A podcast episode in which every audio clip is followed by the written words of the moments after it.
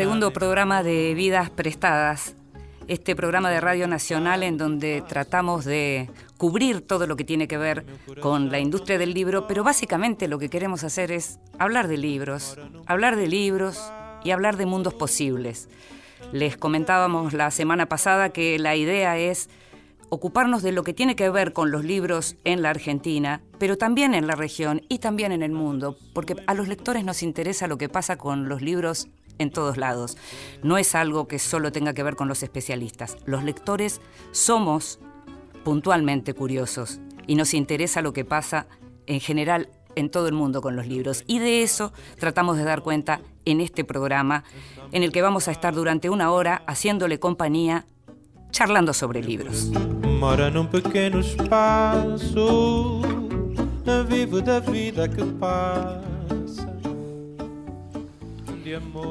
Y también le comentábamos la semana pasada que la idea es que tengamos muchas voces, muchas voces para poder tener muchas recomendaciones. No es nuestra intención monopolizar el gusto, sino precisamente tratar de hablar con aquellos que leen mucho y nos cuentan qué leen.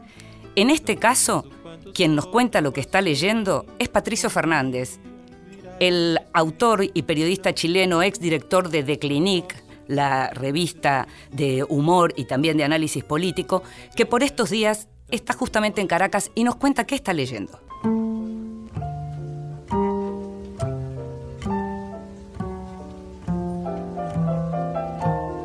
Mesita de Luz. Grandes lectores nos cuentan qué están leyendo. Hola, en estos momentos yo estoy leyendo Patria o Muerte del novelista venezolano Alberto Barrera Tisca.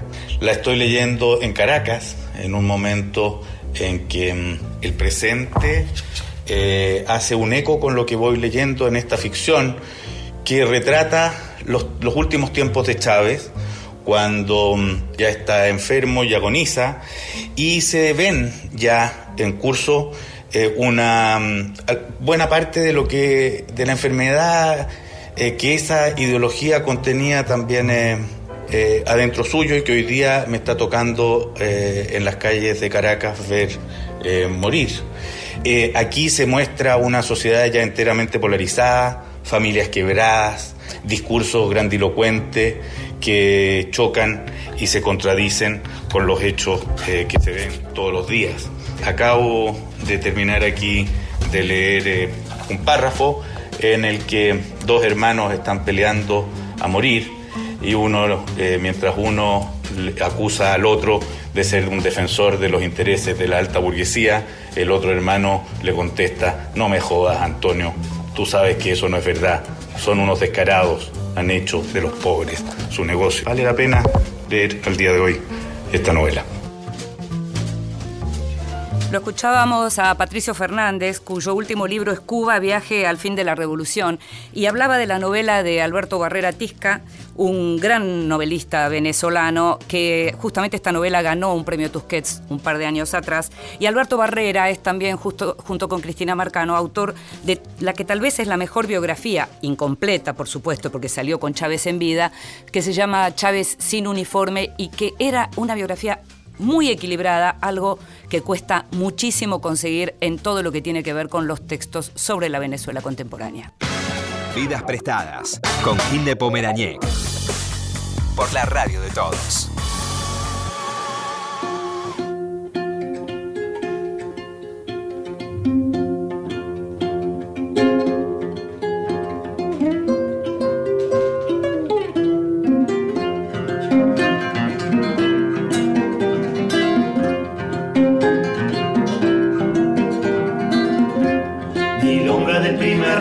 Que atraviesa la ciudad y que anuncia que el bailongo de tu vida no da más. Despabilate, compadre, ya te cambiaron la fecha, hoy se convirtió en mañana, el tiempo es como una flecha.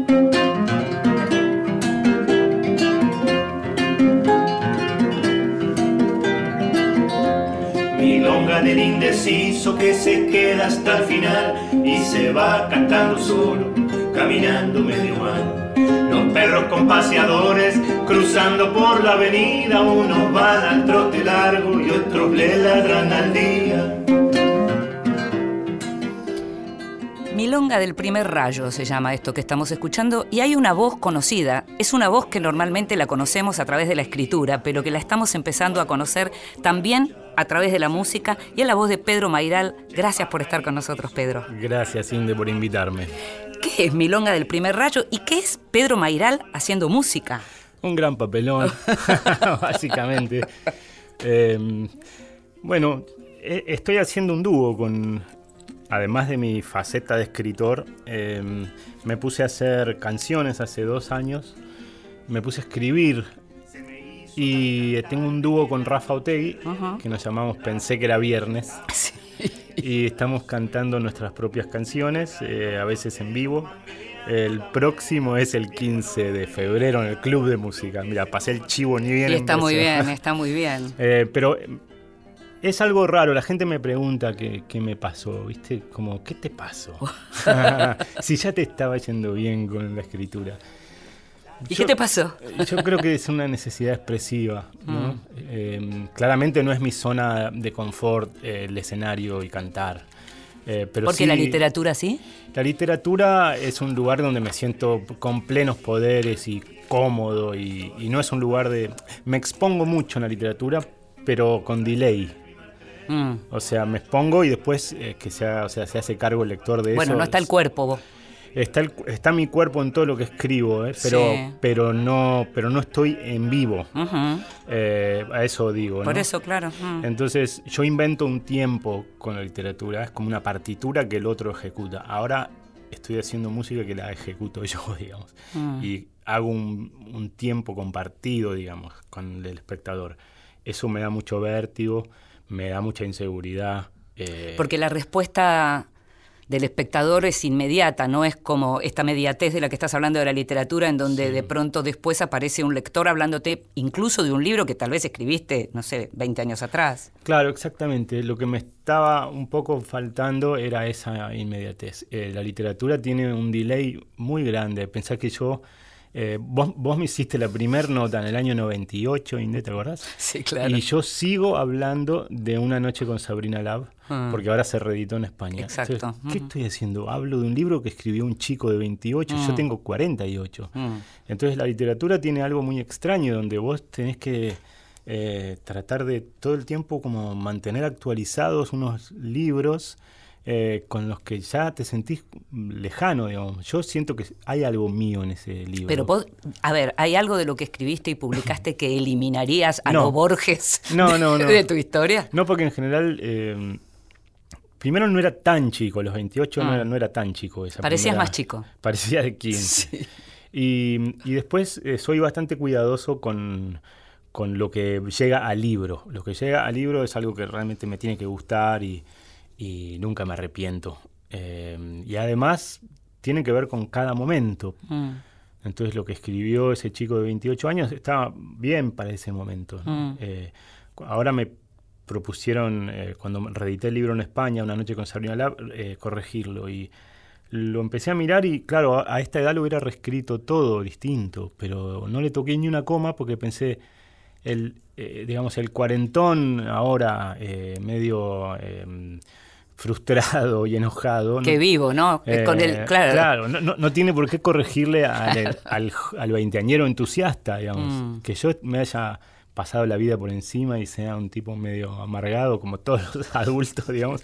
No tengo por qué eh, bajarle el entusiasmo verbal a ese chico. Claro, me parece muy poético por momentos, medio lírico, qué sé yo. Las escenas sexuales las veo medio por momentos cursis pero para ese momento está bien y yo no tengo por qué corregir. Hablas de escenas sexuales y es imposible no hablar del tema de los pornosonetos y de preguntarte un poco en relación a cuando aparecieron esos pornosonetos y no aparecían con el nombre de Pedro Mairal. Mm. Sí, eso fue por pudor, básicamente. Mm. Los pornosonetos fue algo que empecé a escribir con seudónimo. Em, en realidad empecé a escribir sin nada, sin ningún, sin pensar en la publicación. Y después Cucurto, de eh, mi amigo escritor, poeta de la editorial Eloísa Cartonera, me propuso publicar algo. y le pasé algunos sonetos, me dijo, va, Pedrito, esto sale como piña. y le dije, pará, pará, pero pongámoslo con un nombre inventado. Porque ¿Y de dónde sale Ramón Paz? Me sonaba bien, mm. ¿viste? Esos nombres, como dice el Quijote, nombre peregrino. Mm.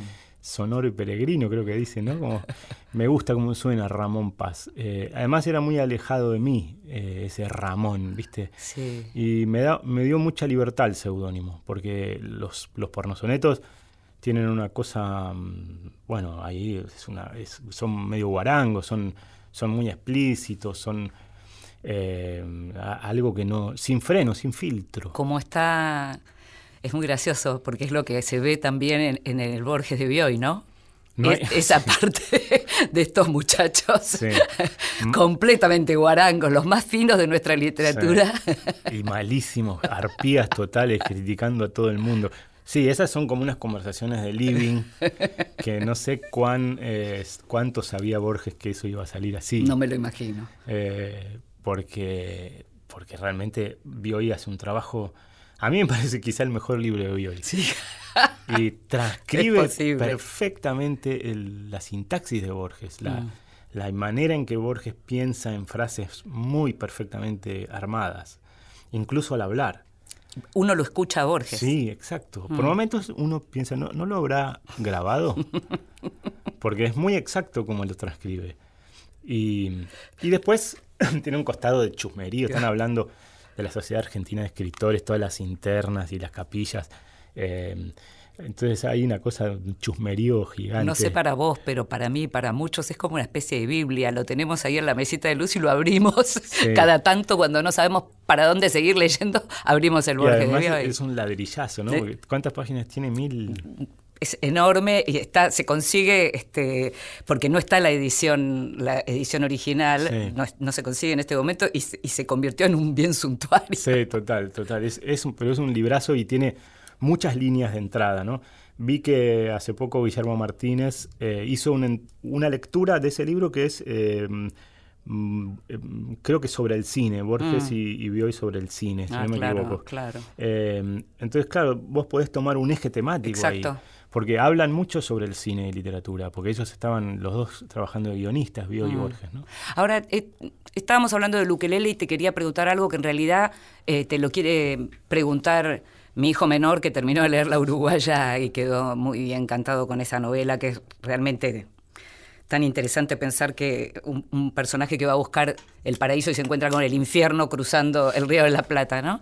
Y, lo que él pregunta, y, viene a cuento en relación a la música, es si al igual que con el personaje de la uruguaya, el ukelele funcionó como salvador en algún punto, si te salvó la música. Sin duda, sí. Yo creo que algo fuerte me pasó, bueno, en el 2015 fui a una residencia de esas escritores que te invitan, ¿viste? Y te tienen que dar un blister de antidepresivos porque vas a un lugar congelado de Europa, aislado. Bueno, tuve la suerte de ir ahí con, con Cucurto justamente y yo estaba, mm, no, no estaba bien. Cucurto se puso a pintar y yo me puse, me llevé el ukelele de mi hija y me puse a, aprender a tocarlo y a hacer canciones. Y de golpe, yo tocaba la guitarra de antes, ¿no? Entonces, de golpe confluyó eh, eh, mi capacidad, digamos, para escribir poemas con una cosa letrística. O sea, le empecé a encontrar melodía a algunos poemas. Eso fue muy fuerte, fue durante dos meses ahí en Ren, me pasó eso. Y empecé a escribir canciones ahí algo se abrió, era como una rama que estaba dormida en el árbol de mi vida. y fue muy fascinante porque después tomé clases y, digamos, le, di como una, una especie de columna vertebral a eso, ¿no? Pero mm, fue muy fascinante cómo la expresión salió para ese lado, para el lado de las canciones. Poder narrar a través de canciones. Las canciones cuentan cosas que por ahí no tienen mucho que ver con vos, un poquito, pero salen personajes también. Entonces, eh, sin duda hay algo ahí que, me, que me, sacó, me sacó para adelante. Ahora, qué necesidad de estar cambiando de género permanentemente, Pedro, ¿no? Porque pensaba, bueno, a mí en, general me gustan mucho de tus libros y me gusta mucho de lo que haces, me gustan mucho tus textos periodísticos, tus columnas, me parece que las resolves muy bien, pero tengo particular debilidad con Salvatierra. Mira. tengo particular debilidad con esa especie de fábula Salvatierra, que también se corre del eje del resto de, tu obra. ¿Me contás un poco de Salvatierra? Qué lindo que te guste esa novela, yo le tengo mucho cariño. La escribí en el 2001 más o menos, antes de la debacle, ¿no? Es eh, la historia de un, de un tipo que pinta durante toda su vida un cuadro continuo, sin borde, unos rollos de tela, cada año es una tela continua, eh, desde los 20 años hasta los 80 más o menos, ¿no? o sea que pinta 60 años. Y la novela empieza cuando se, se muere Salvatierra y el hijo, los hijos heredan un galpón con todos esos rollos de la obra del padre que nunca había querido publicarlos o mostrarlos o exhibirlos. Entonces está la idea de la vida entera de alguien ahí. Eh, y me gustaba la idea del continuo, de un continuo visual, de alguien que pinta un cuadro río. Mm. Hay como una influencia medio oriental también en ese texto, ¿no? Sí, porque claro, los, eh, los japoneses tienen una cosa que se llama, creo que es emaki, emamikono. Bueno, estoy mandando fruta, pero eh, es, son unos rollos de papel mm. continuos donde, por ejemplo, está la historia de un, de un héroe, por ejemplo, mm pero no hay un corte, es un poco como historieta, ah. digamos, como si fuera una historieta pero sin cuadraditos. Entonces, eh, los, retablos medievales también hacían eso. Sí. Aparece la vida de un santo, en un mismo paisaje aparece el santo haciendo una cosa, y después en la punta de la montaña está haciendo otra, pero es una misma montaña mm. y el santo aparece varias veces. Si vos lo ves, al principio pensás que son distintas personas, pero es el mismo tipito. Mm. Entonces, eh, hay una idea del tiempo continuo en un mismo plano. Y como el tiempo es continuo, pero hay que interrumpir por momentos, te pido que me esperes un poquitito y ya volvemos.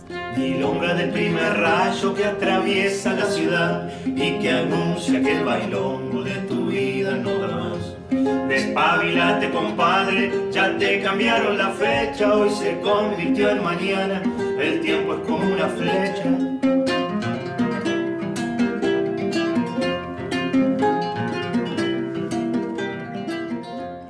Vidas prestadas. La escondida. Es tiempo de descubrir grandes autoras.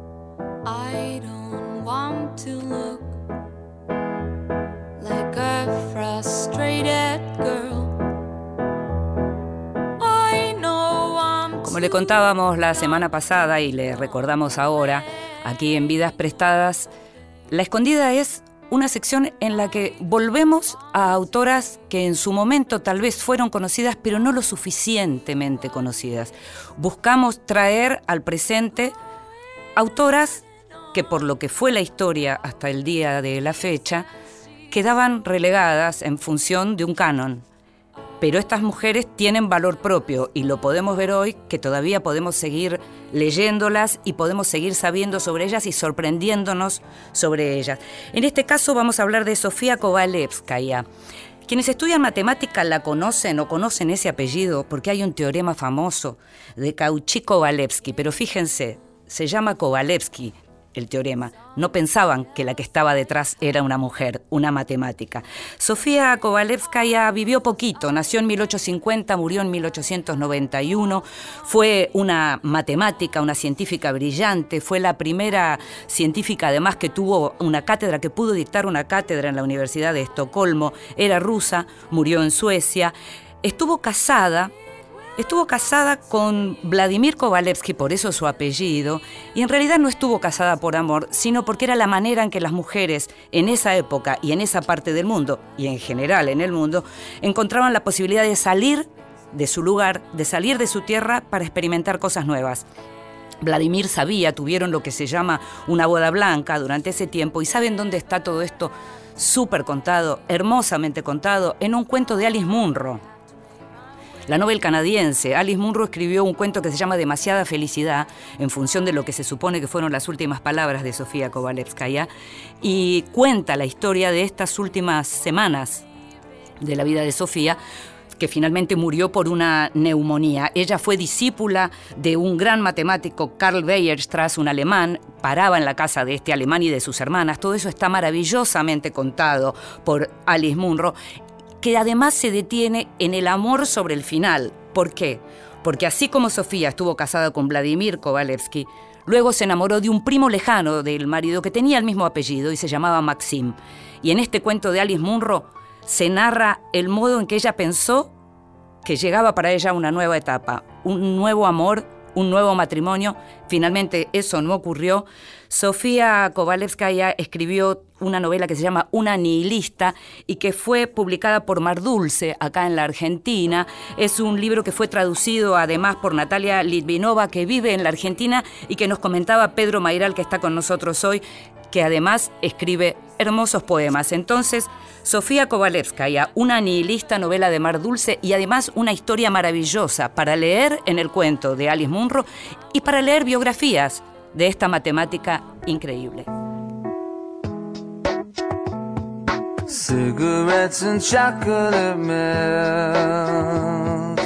These are just a couple of my cravings.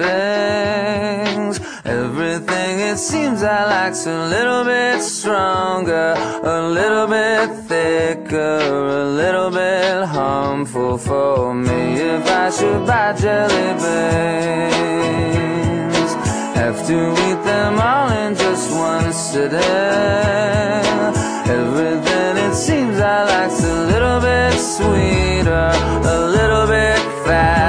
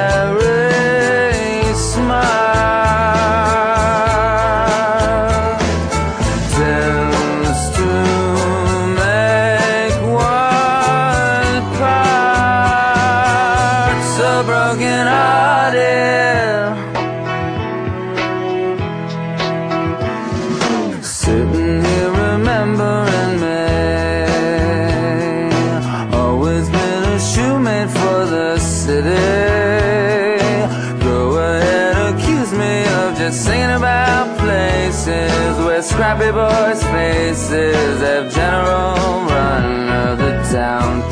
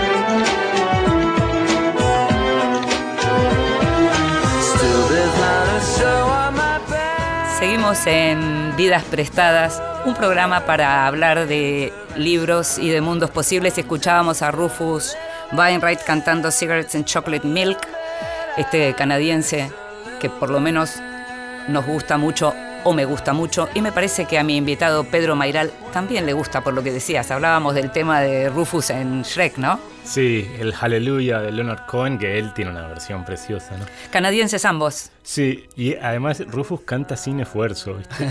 Eso es. Es lindo eso. Ahora que estás muy pendiente, Sí, claro, escuchar las voces de la gente, ¿no? Cigarettes and chocolate milk.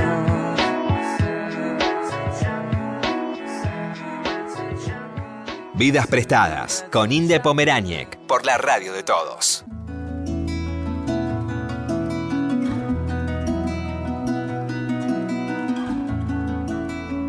Seguimos en Vidas Prestadas.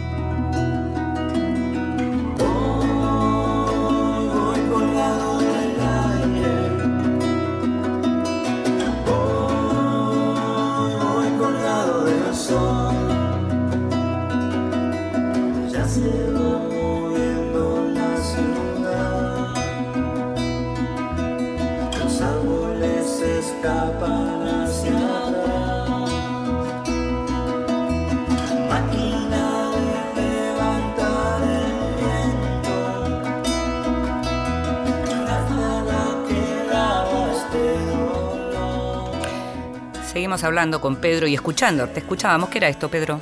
Esto es una canción que se llama Boy, que hicimos con, con Rafa Otegui en nuestro dúo Pensé que era viernes. Es sobre andar en bici. Eh, por eso habla de máquina de, de fabricar el viento, de levantar el viento, ¿no? Como si Mm. fuera. eh, y la idea de dejar el yo atrás cuando vas en bicicleta, que es muy curioso. De golpe te aniñás un poco con la bici. Mm. Eh, y la idea del equilibrio también trata la canción. de ¿Por qué uno no se cae andando en bici? Pedro, fuiste un chico feliz vos, ¿no? No, ¿No? no. Tuve un entorno muy feliz. Pero yo era un chico melancólico, eh, tristón, lloraba por cualquier cosa. Hasta que no me apuntaló a mí la palabra eh, a, a los 18 años, yo no, no- no tenía una estructura para, para- para ubicarme en el mundo. ¿Y en la familia cómo te ubicabas? Era el más chico eh, y eh, muy querido y todo, y protegido y demás. Eh, pero siempre tuve una cosa como de, de- de temor, de temor, ¿viste? De temor general, de inseguridad personal Mm. muy grande. eh, y con un mundo imaginario fuertísimo que, que pudo encontrar un, un espacio después con la palabra, con, cuando yo empecé, empecé a largar medicina en el primer año, ¿no? y me empecé a, empecé a leer mucho y a meterme en, ya en el mundo de las letras, a leer, eso me fue, ahí me convertí para mí en una persona. Me cuesta mucho recordar cómo era yo antes de eso. Pero, ¿y vos podrías decir cuál fue el libro que para vos te disparó la pasión literaria, por ejemplo? Yo creo que los cuentos de Cortázar, eh, de, bueno, yo tenía una antología de todos los cuentos, ¿no? Pero que debe haber sido los de todos, todos los juegos, el, eh, todos los fuegos, el fuego. Sí, Cuentos como La noche boca arriba. claro. Yo recuerdo haber estado leyendo esos cuentos de Cortázar donde él te hace pasar del lado A al lado B con un pase de magia. Mm, Él lo llama pasajes a eso. sí, exacto. Y yo leyendo con un lápiz tratando de ver dónde está el truco de esto, cómo, cómo hizo para hacerme pasar de un lado al otro. O un cuento como Axolotl también, o eh, Continuidad de los Parques también tiene varios cuentos donde Cortázar usa ese truco. Y yo recuerdo haber leído pensando, quiero hacer esto, quiero, quiero lograr alguna vez. ¿A qué edad eh, fue eso? Y como a los 18, por ahí. Se cumplen estos días 35 años de, de Un Mundo sin Cortázar, Mirá vos.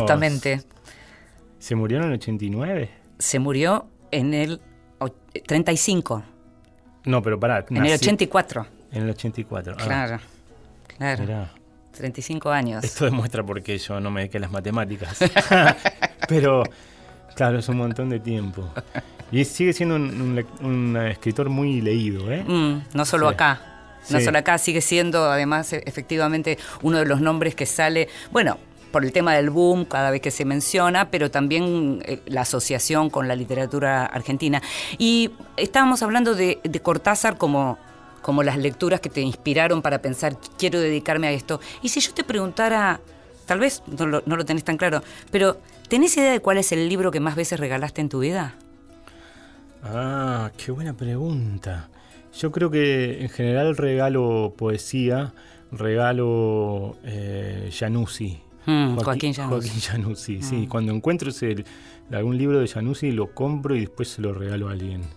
Eh, porque es un poeta que me gusta que la gente tenga. ¿no? ¿Y regalas poesía a gente que sabes que lee poesía o regalas poesía porque querés que la gente lea poesía? A veces fuerzo un poco las cosas, sí, porque me da la sensación de que la gente le tiene un poco de miedo a la poesía. Y Januzzi es un poeta eh, entendible. Eh, la poesía genera mucha, in- mucha in- inquietud, ¿viste? ¿Por qué está escrito en columna? No, no entiendo, sobra espacio, eh, ¿de qué está hablando? En un mundo donde todo el mundo te da respuestas, ¿viste? Hace esto, hace esta, ta. Y la poesía plantea una pregunta, una duda, te deja en estado de pregunta. Y a veces eso a la gente le, le da un poco de ansiedad. Entonces, eh, a mí me gusta tratar de, de encaminar, digamos, lecturas hacia la poesía, porque creo que la poesía es la esencia de la literatura. Creo que, Mm. que en la poesía está eh, la fuerza de lo literario. O sea, vos podés disolver eh, un poema en un litro de agua y haces un cuento. Digamos. Y, y podés disolver un, un cuento en, en 10 litros de agua y haces una novela medio innecesaria, digamos. De todo eso vas a hablar en España en el- los talleres que estás por ir a dictar prontito. Algo así, espero, sí. Voy a estar el... eh, sí, en marzo. En, en marzo dando un seminario que se llama Cómo contar la vida. Mm. Y hago mucho hincapié ahí en, sobre la poesía, porque yo creo que la poesía es, es la... es- si manejas la poesía, manejas como la varita mágica del lenguaje y, y controlas el tiempo. De pronto puedes detener la narración como en Matrix y que las balas pasen en cámara lenta, como hace Saer cuando se mete muy detalladamente en algo. De, podés hacer que pase Con toda- las comas lo haces, ¿sabes? Con comas. Lo- hablando de trucos y recursos. Exactamente. hace, hace la cámara lenta total. Podés hacer que pase la vida entera en un segundo también, ¿no? Y eso, lo, eso es un manejo que tiene la poesía. Por eso yo recomiendo mucho tratar de leer poesía, porque me parece que a, los, a la gente que quiere escribir les viene, les viene bien siempre. Mm. Ahora, estamos hablando con Pedro Mairal de lo que tiene que ver con su obra, de lo que tiene que ver con su llegada a, a la música también, con las necesidades de salir de la zona de confort, de buscar nuevos desafíos. Y el nombre de Mairal es un nombre que en lo que tiene que ver eh, con el mundo del libro, uno lo encuentra en editoriales muy importantes y también en editoriales muy pequeñas. Y lo mismo con lo que son tus textos eh, periodísticos, si se quiere, o textos más de coyuntura, en donde de pronto escribís en blogs, escribís en revistas de chicos muy jóvenes que te piden algo, tanto como en las publicaciones más mainstream. ¿Esto es algo deliberado? ¿Es una búsqueda deliberada? ¿Es una necesidad? ¿Qué es? Eh, bueno, siempre para mis agentes literarios es un desastre, porque ellos quieren que escribas novelas y las publiques en las grandes editoriales. Eh, pero yo tengo una cosa mm, eh, de mucha curiosidad, me interesan mucho los géneros, como me decías hace un rato, y creo que la literatura tiene que salir un poco del tupper, del tupper que es el mundito de, de los lectores más culturales que leen libros. Hay que saltar hacia los, los medios. Por eso mm, eh, me encanta venir a la radio, por ejemplo. Estoy haciendo un programa de radio eh, en, en Radio Ciudad ahora que se llama Tachame el Nobel. Eh, me gusta mandar textos a editoriales eh, chicas o a revistas. Eh, eso tiene un pie en una cosa más popular. Que, ¿Es un trabajo de promoción de la lectura en algún punto también? Yo soy un comunicador, eso me doy cuenta. Soy escritor, pero so- sobre todo soy alguien que comunica. Me gusta comunicar historias, me, me gusta comunicar poesía, vivencias, eh, provocar identificación. Cuando el, el que escucha o el que lee diga, ah, sí, mira, me pasó. Eh, entonces, eso lo puedes hacer mediante muchos medios. Sos periodista, Pedro. Sí, yo creo que sí. El otro día eh, Leila Guerriero me decía que ella es periodista, pero eh, periodista con muchísimo orgullo, no como si fuera algo lateral Claro. inferior a la literatura, para No, nada. claro. Eso es ser un comunicador, ¿no? Así que em, sí, me, me interesa mucho esa, esa dispersión, digamos. Eh, después me, me cuesta un poco armarme porque digo, me fui para todos lados, ¿no? Mm. Pero... eh, ¿Cómo te ves, para ir ya cerrando, cómo te ves próximamente? ¿Qué paso pensás que vas a dar? ¿Te vamos a ver dirigiendo una película, actuando en una película? Mira, eh, acabo de terminar el guion de La Uruguaya, Mm. eh, que se- probablemente se filme a fin de este año o al principio del año que viene. Eh, no, no, no, no dirigiendo, pero sí me interesa mucho el cine. Eh, no, no sé cómo me veo. Para mí el futuro no existe. Eh, me cuesta mucho pensar en el futuro, la verdad. Eh, me cuesta hacer planes. Vos me decís el año que viene hagamos tal cosa, te corto un brazo. Dale, yo digo perfecto, nunca va a suceder. Y después llega el día. Eh, pero mm, no sé bien cómo termino haciendo cosas, porque miro para atrás y digo, ah, mira, escribí varios libros, hice tal cosa. Eh, pero bueno, tengo ahora el proyecto de la música, está lo de la película de la Uruguaya, está, está la radio, están los seminarios y las cosas que escribo. Y eso, yo digo, tengo más kioscos que la Avenida Santa Fe. Suena viejo eso. Sí. Lo demás que la venías. Muchas gracias por estar con nosotros, Pedro Gracias, Moirares. gracias por invitarme. Seguimos.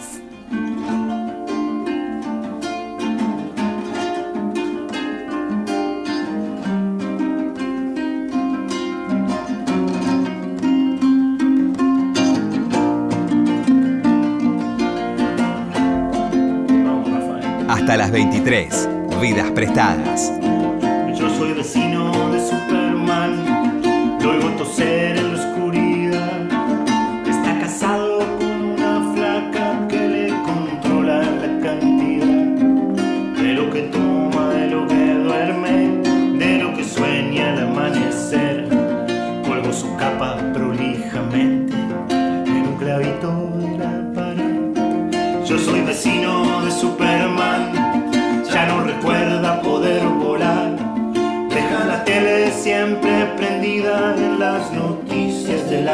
Y no hace nada, siempre sentado mirando el mundo pudriéndose. Vuelvo su capa prolijamente en un clavito de la pared. Yo soy vecino de Superman, come zapallo y arroz sin sal. Se toma con dos vallas aspirinas la kriptonita matrimonial. Ya no se acuerda de sus Lane. Colgo su capa prolijamente en un clavito de la pared. Yo soy vecino de Superman, bajamos juntos en ascensor. A veces quiero abofetearlo por pollerudo y por desertor. Me mira siempre como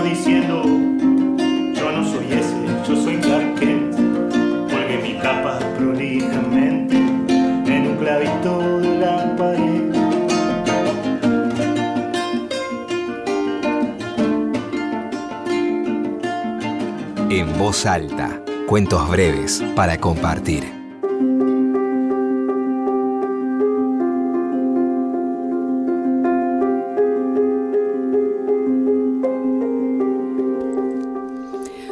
Uno de los propósitos de este programa es reivindicar la lectura en voz alta. Hay colegas que lo están haciendo y muy bien, y nosotros también queremos sumarnos a ese hábito, a volver a ese hábito de escuchar literatura, poesía, textos breves, con voces queridas, con voces de autores, de actores, de gente conocida, leyendo textos de otros. En este caso vamos a escuchar a Gabriela Cabezón Cámara, nuestra querida escritora, la autora de las aventuras de la China Iron y de la Virgen Cabeza, leyendo La puntualidad de los filósofos, un texto breve de otra gran escritora y querida escritora argentina, Ana María Shua. La puntualidad de los filósofos, de Ana María Shua. El profesor Kant pasa por aquí todos los días exactamente a la misma hora. Usted escuchará este comentario en cada una de las calles del pueblo, con una curiosa coincidencia en las cifras. Se preguntará entonces, ¿cómo es posible que el profesor Kant pase por lugares tan alejados unos de otros todos los días a la misma hora? Es que se trata de una hora faldera, domesticada, una hora que se ha encariñado de tal manera con el profesor que cuando Kant sale a dar su paseo está dispuesta a abandonar la manada salvaje del tiempo para seguirlo por donde quiera que vaya.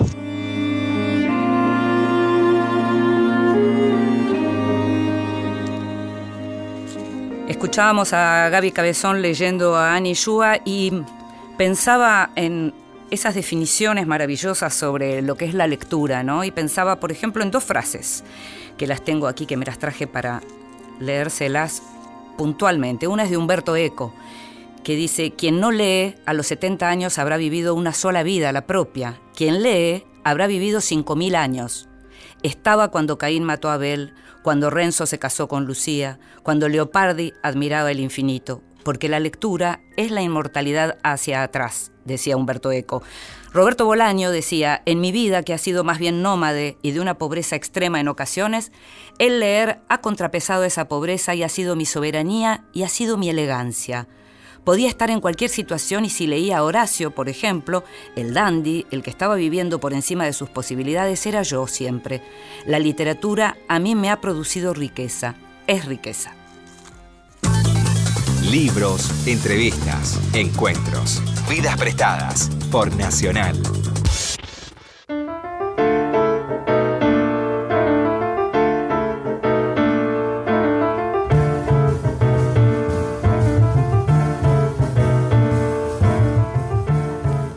Dijimos que en Vidas Prestadas nos vamos a ocupar de lo que tiene que ver con literatura argentina, con lo que pasa en Buenos Aires y en el resto del país, pero también nos interesa saber lo que pasa en el mundo.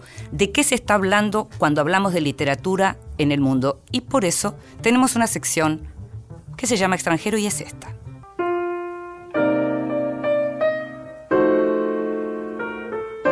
El extranjero. Libros de los que se habla en el mundo.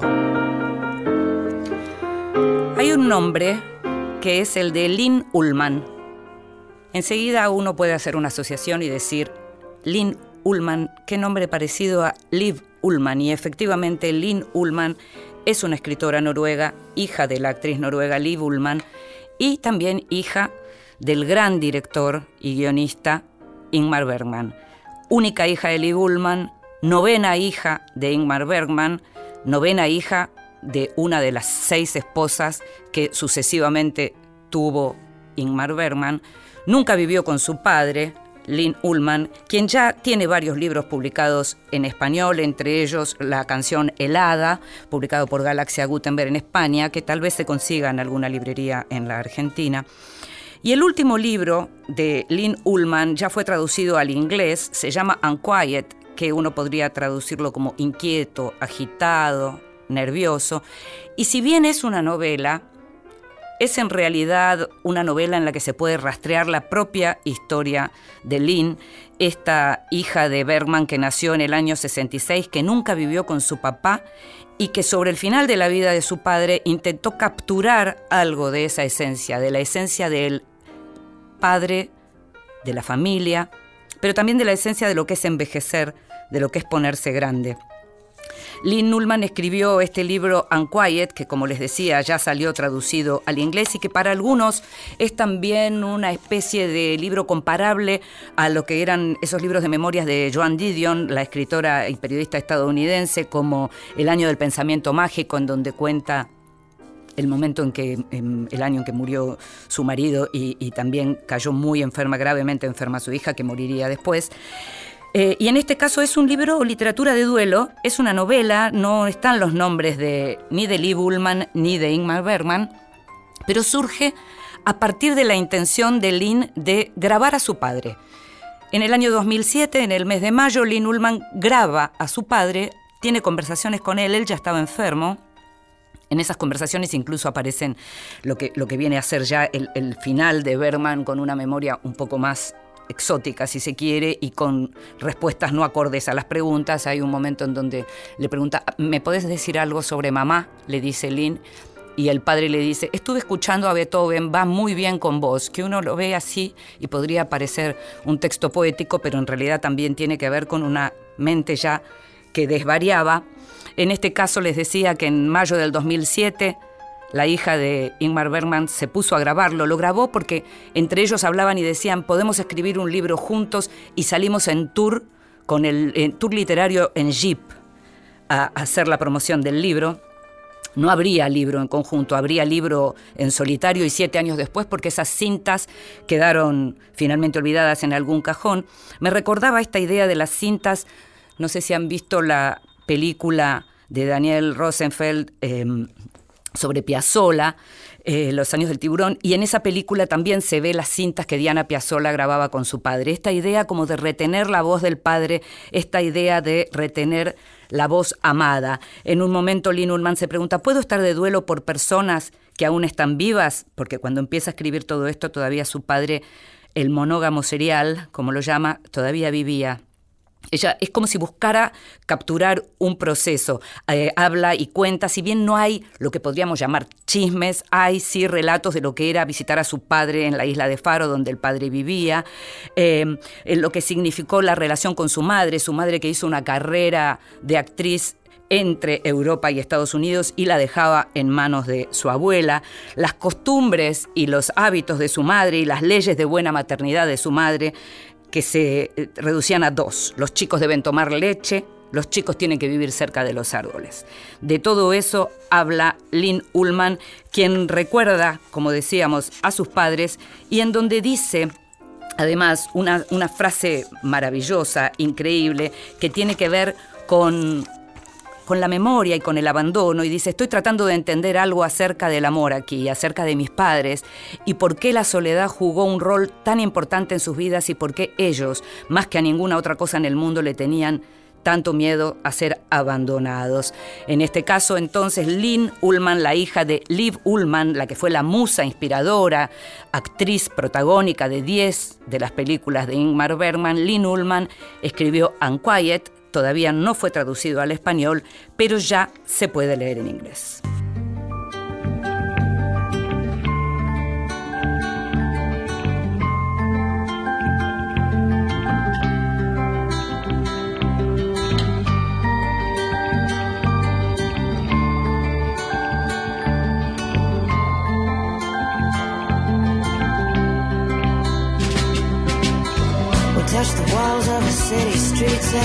Didn't explain. Sadly showed us our ways. I've never asked him why.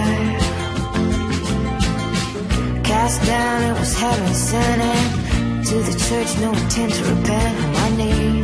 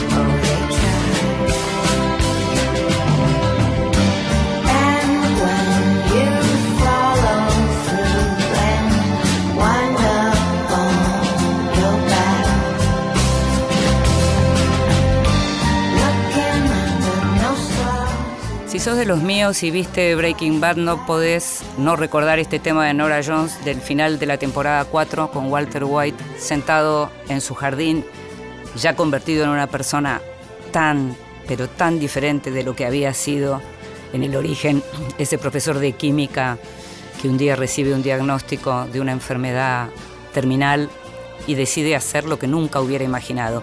Este tema de Nora Jones, decíamos, está considerado como uno de los momentos clave del total de la serie y está en el capítulo final de la temporada 4.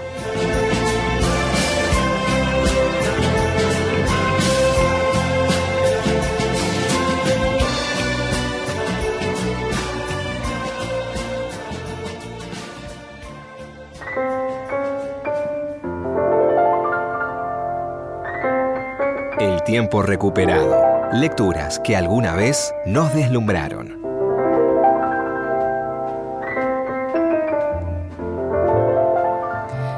Entre las cosas que nos proponemos hacer en vidas prestadas semana a semana es también recordar aquellos textos que no pueden quedar fuera de nuestra biblioteca nunca. Esos clásicos que leímos en algún momento o que nunca leímos y que nos debemos y que siempre es muy bueno que alguien que los conoce mucho nos cuente de qué se trata. En este caso es Virginia Cosín, escritora, autora de varios libros. Este año va a salir una nueva novela de Virginia y que al mismo tiempo dicta talleres de literatura y en especial dicta talleres sobre Madame Bovary. Y acá nos cuenta por qué tendríamos que leer Madame Bovary de Flaubert. No creo que haya que leer ningún libro obligatoriamente. Pienso que los libros que nos conmueven, nos conmueven porque nos llegan en el momento justo. Pero sí me parece que algunos pocos libros, y en esto coincido con el propio Flaubert, son imprescindibles. ¿Por qué creo que hay que leer Madame Bovary? Porque todos y todas somos Emma, en alguna medida. Porque Flaubert es el primero que muestra y no explica. En Madame Bovary el autor no emite juicios ni opiniones sobre sus personajes. Por eso se dice que es la primera novela moderna y se la considera también una novela realista. Las descripciones son tan detalladas y minuciosas que casi podemos ver, tocar, oler y saborear lo mismo que sus personajes. Es una novela que se lee con el cuerpo. Esta ausencia de opinión y el nivel de sensorialidad de la obra le valió a Flaubert muchas críticas encendidas y un juicio que ganó por ofender la moral de su época. También porque es un libro que nos habla de su tiempo, pero también del nuestro. Se lo puede leer desde muchas perspectivas diferentes. Es un libro sobre el ideal amoroso, sobre el matrimonio, la insatisfacción, la ambición, el deseo y sobre todo es un libro sobre la lectura. Incluso podemos decir que es un libro sobre las dificultades que atraviesa una mujer no convencional que sale de la norma y del precio que tiene que pagar por eso. Y para terminar, Flaubert la escribió con una obsesión rigurosa por la palabra justa, pero también con una pasión febril. El resultado de esas dos fuerzas es una de las prosas más poéticas y verdaderas de la literatura universal.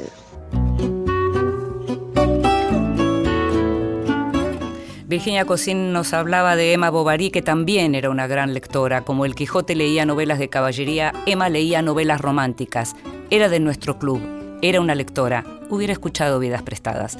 Los esperamos el próximo miércoles en Radio Nacional a las 22. Estuvimos Inde Pomerania, que vengo a ser yo. En la producción estuvo Gustavo Kogan y en la operación técnica estuvo Diego Rodríguez.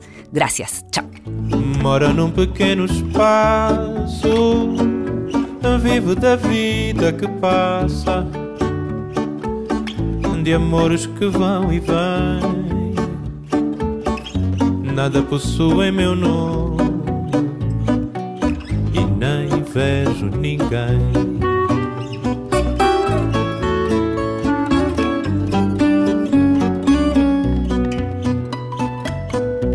Não tenho nada em meu nome, é somente o fado que faço.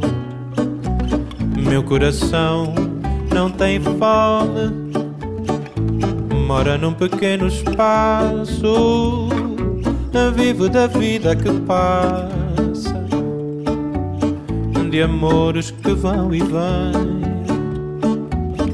Nada possui meu nome e nem vejo ninguém. Lamento se não me querias por mim. Não vias o quanto sou rico assim um dia virás-me dizer: Não vivi, só posso ter pena de ti. Fortuna ganhei, tanto quanto perdi. Não tenho posses nem peço. De outras paixões já sobrevivi. Sei dos meus erros, confesso. Adeus, não olho para trás o tempo todo consome, perde-se o ouro, o amor se desfaz.